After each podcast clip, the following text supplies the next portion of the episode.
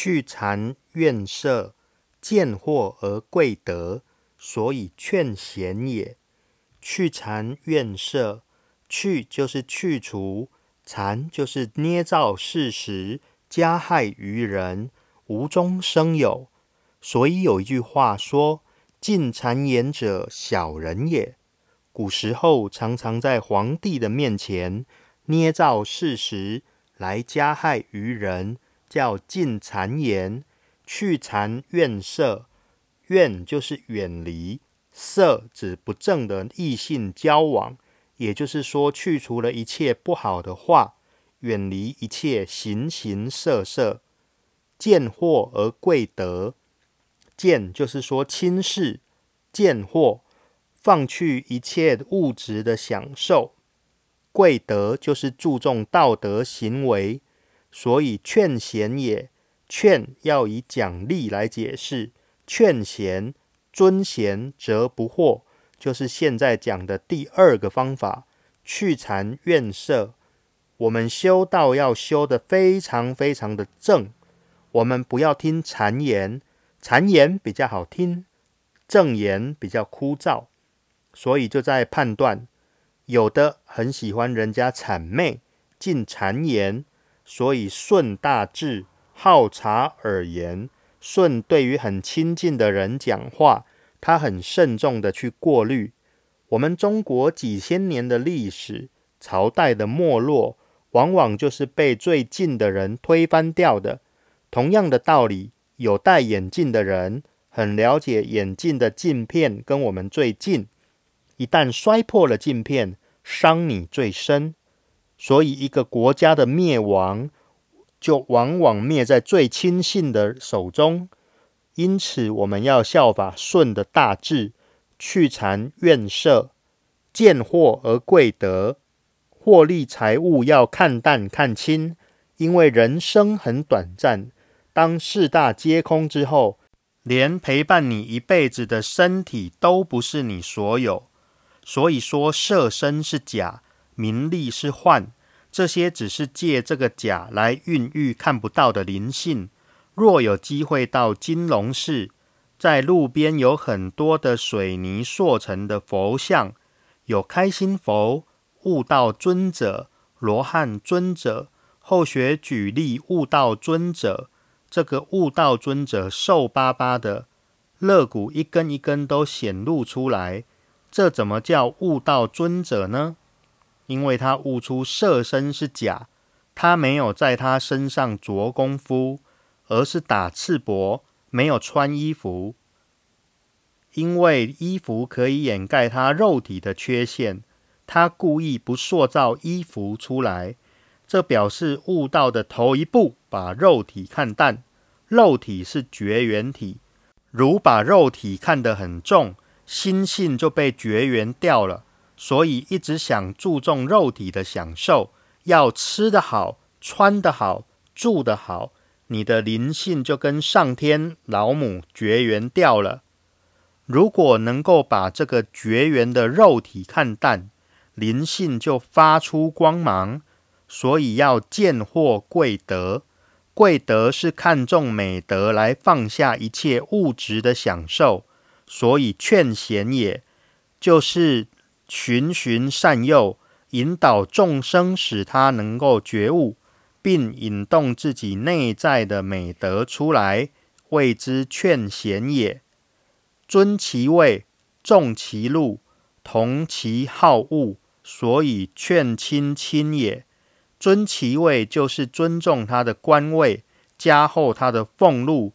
更要顺应他的意向之好恶，这是用来安定亲信及其亲戚，使他们日子过得舒适安定，不会为了食衣住行而奔波。这是劝亲亲也，可以来关心家族间的和谐和睦。官圣任使，所以劝大臣也。官圣。就是做官的左右手，例如一位总统，他治理国家需要五院，五院下还设立很多部门。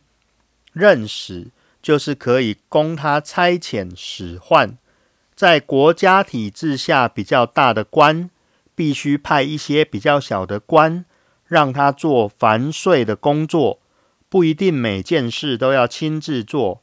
所以劝大臣也，让他专心一致做较大的决策，这就是官圣任使。所以劝大臣也，在道中来说，我们坛主、办事员是辅助点团师前人。但是坛主下面也应该有很多的道亲来辅助。道场是运作道体用的场所，引领道亲能悟出道的真实意，很重要的。人人参与，不能冷落，不能说你不行，你不要，没有这个道理。下下人有上上智，像六祖慧能，他的根气太利。他见到五祖之后，五祖问曰。汝何方人？欲求何物？慧能对曰：“弟子是岭南新州百姓，远来礼师，唯求作佛，不求余物。”五祖言：“汝是岭南人，又是阁老，若为堪作佛？”慧能曰：“人虽有南北，佛性本无南北。”五祖说：“这了不起，你到厨房去。”六祖慧能在劈柴，他在舂米，他就悟出了什么？下下人有上上智。劈柴，他就劈开了生死之门。他在舂米，就是说冲掉了包在自信以外的一切杂质。我们这个自信被很多贪嗔痴爱、七情六欲所遮蔽，也就是说，这个白米外面包着稻壳，去掉壳之后。又要去掉米糠，然后我们所要得的是白米，要得这个人，所以他就一面舂米，一面自己悟。哇，他的悟性厉害，他不识字，所以不能以不识字来轻视人。你看慧能都当上了第六代祖师，五祖门下还有一位很有学问的神秀大师。神秀他是一位教导师，他还派人到潮汐。来向慧能请教，他令门人志诚前往潮汐听法。志诚怎么说呢？我在神秀那里学习很久，但不如在这里听慧能一席话，顿悟了下下人有上上智。因为真理是绝对的，在真理之下，哪怕你是服务人才，帮人拿拖鞋，你拿出诚的话。你的功德比在讲台上的法师还要多，这可以肯定的。所以官圣任使，道必须共襄盛举，大家共同参与。比较高职责的，必须有很多的道亲来辅佐。所以劝大臣也，你不能冷落了别人，忠信重入。所以劝士也，一士。是指地位比较低一点的士大夫。二禄报酬，在修道则指功德而言，就是说，对于一般士大夫，要忠信奉养，以重入之后，以安定其信心，则他们必感恩图报。此所谓劝士也。这一段以道中来讲，忠信就是肯定他们的工作，禄在这里要讲。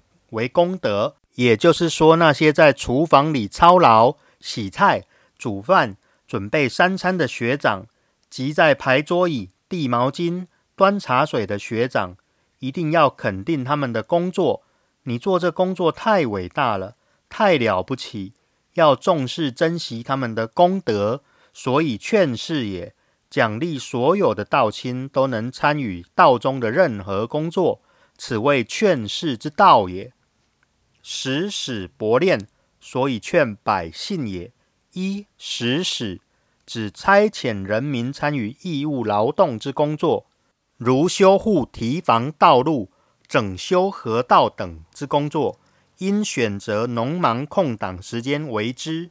就好像我们道院上课都定在星期日来研究，因为白天要上班，没法白天来此上课，只有利用星期天。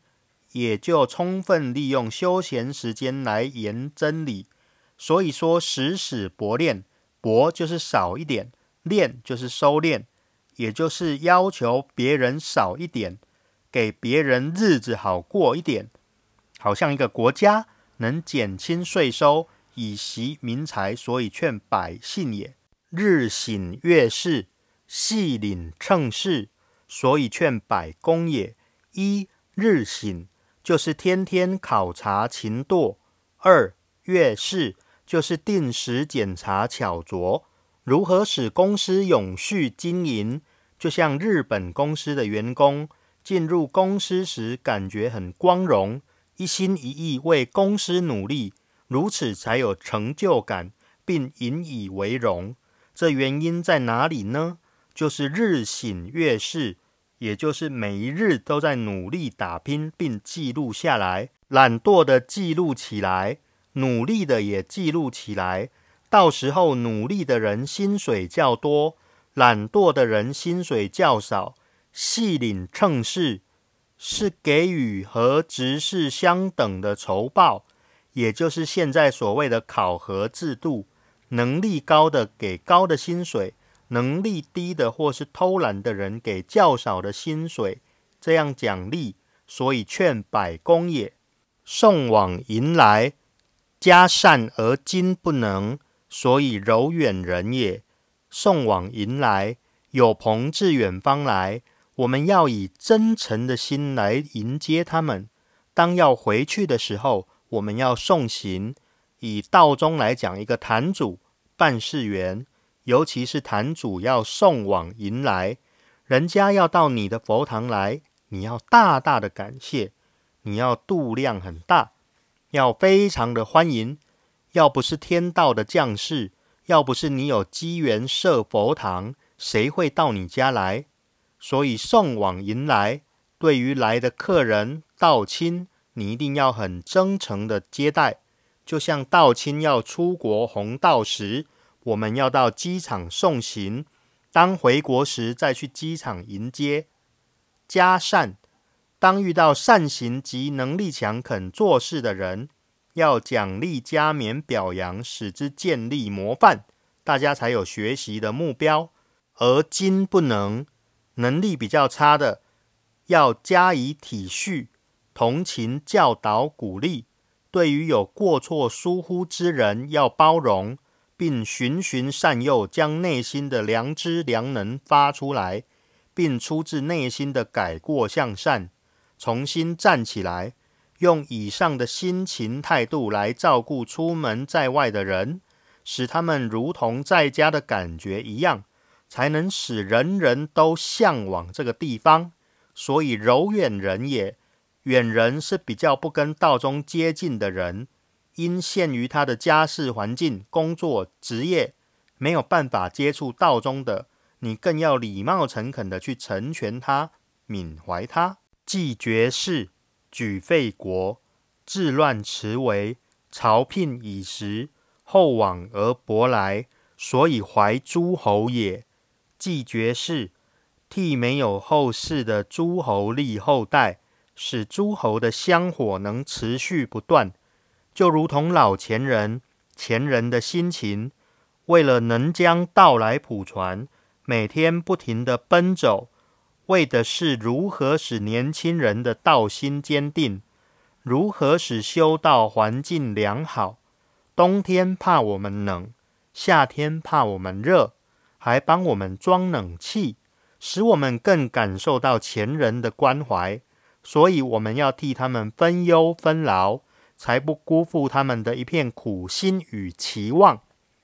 举废国，就是帮助一些国家政事不兴之国，将好的政策及优秀的大臣导入，并辅佐管理，使国家能一天一天的强盛起来。而百姓才能过着安定富裕的生活。治乱持为，当诸侯遇到危难时，要援助使危难度过；遇到危难时，互相扶持，来共同度过危机。要有融入与共的观念及思想。朝聘以时，厚往而薄来。当诸侯朝见天子的时间到了，诸侯朝见时。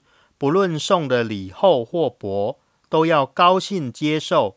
诸侯有好的地方，要当面加以表扬，使众百官都能知道此事。做国君的礼要更厚，来重视奖励每一位诸侯，这样诸侯才肯替天子努力来卖命也。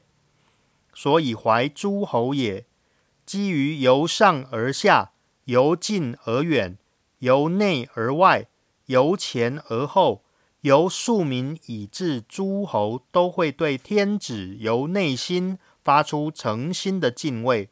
这是以德服天下的礼义之道。凡为天下国家有九敬，所以行之者一也。一一也，成也。天下国家之大，繁琐之事也一定很多。又各种族的习性不同，要将天下国家治理得很好，且都适用，是离不开这九种不变的法则。所以行之者一也，这个就是本性之源，也就是说，诚是道。所以孔子说，治理天下国家的原则有九样常道，而实行的功夫只有一个，就是诚。所以一位天子必须要有仁德至诚的心，很真诚、很实在的去做，这样上行下效。那么天下国家就太平了。